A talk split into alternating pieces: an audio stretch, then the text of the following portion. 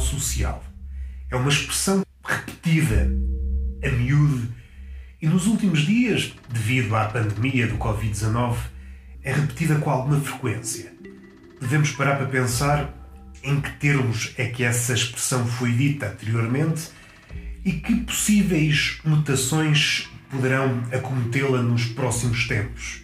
Sabemos pouca coisa sobre o Covid-19, sabemos pouco ou nada aquilo que nos aguarda, que era aquilo que é hoje adotado em termos de medidas e aquilo que será um gradual desaparecimento, ou, no pior dos cenários, os resquícios que ficarão deste tempo.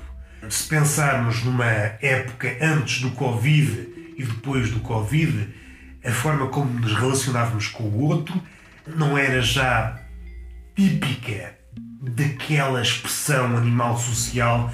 Entre nós era comum existir várias barreiras.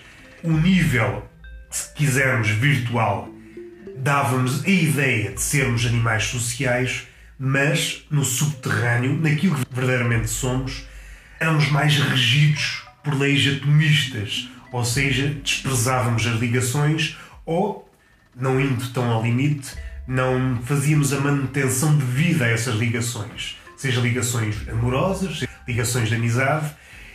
O ser animal social é estar na proximidade do outro e vai ser, pelo menos nos próximos tempos, não sabemos que traumas é que vão ficar destes tempos de Covid, até porque não sabemos o que é que isto vai dar. Nós estamos ainda no início de qualquer coisa a forma como nos relacionamos com os outros, a burocracia que vamos inculcar nas relações pode desfigurar as relações a vários níveis. Seja no nível da relação amorosa, seja no nível da relação de amizade, porque muitas das coisas que nós fazíamos sem criar grande fundamentação, fazíamos mais ou menos espontaneamente, como uns apertos de mão, os abraços, as palmadas nas costas, entre amigos, coisas que fazem parte dos rituais de comunicação, sociabilidade, são postas de sobreaviso.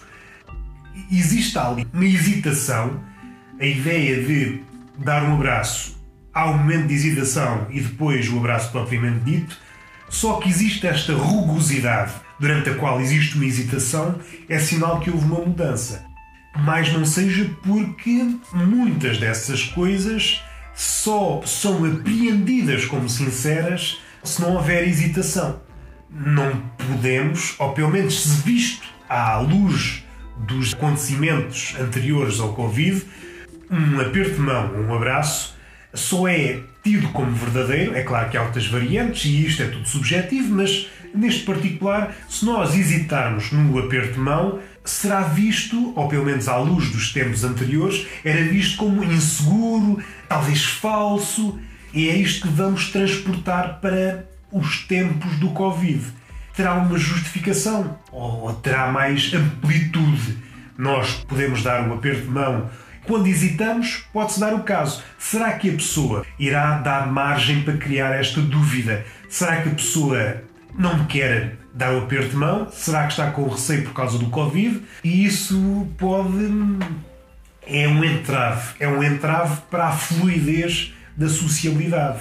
A sociabilidade é sem entraves, é uma fluidez. De vez em quando há comportas onde nós temos que parar, mas eu acho que a sociabilidade Há comportas de consentimento, onde nós temos que perguntar ao guarda se podemos ir, em zonas mais ou menos definidas e porque assim tinha que acontecer. Agora, se tornarmos a relação com o outro num labirinto, a coisa pode tornar-se desgastante. Porque aquilo que encontrávamos na relação social hum, pode tornar-se escassa. A recompensa que tiramos pode não valer a pena o cansaço é tal para averiguar essas coisas todas que talvez nem compense. Ou não sendo tão catastrofista, a recompensa vai ser menor em comparação com o que acontecia anteriormente. Porque nós vamos estar sempre a pensar, vamos sempre estar a perguntar-nos. E isso atravancará a fluidez de uma relação. E então teremos que pôr esse termo, o animal social, sobre aviso. E é acontecendo, seremos um animal e se isto nos afetar profundamente, as mazelas que vão ficar deste período do Covid, teremos que repensar este animal hum, social, teremos que pensá-lo de outra forma. Até porque, recuando um pouco, aquilo que há pouco estava a dizer, não sei até que ponto já éramos animais sociais. Porque havia o nível das aparências e depois havia o nível da realidade, se quisermos essa frase, essa expressão é como um animal social, mas outra expressão é tão comum como essa, e se uma é verdade, a outra não pode ser verdade. Uma anula a outra, que é, apesar de nunca ter existido tanta comunicação, tanta conexão, tanta interação entre pessoas, nunca nos sentimos tão sozinhos. As duas expressões não podem coabitar na mesma janela de tempo. Se nunca nos sentimos tão sozinhos, parece-me, quanto a mim, que é um erro assumir-nos como animais sociais. Entramos aqui no, no terreno do, do Covid-19. O que é que isto vai provocar? Será que vamos encaminhar-nos para sermos animais efetivamente mais sociais, para nos desembaraçarmos das máscaras e percorrermos o caminho no qual nos perdemos e tentar reatar algumas coisas que, que fomos perdendo ao longo do tempo, porque estávamos demasiado perdidos nesse mundo da fantasia. Essa é uma visão otimista e o outro é continuarmos na vereda ou na senda de um isolamento cada vez maior.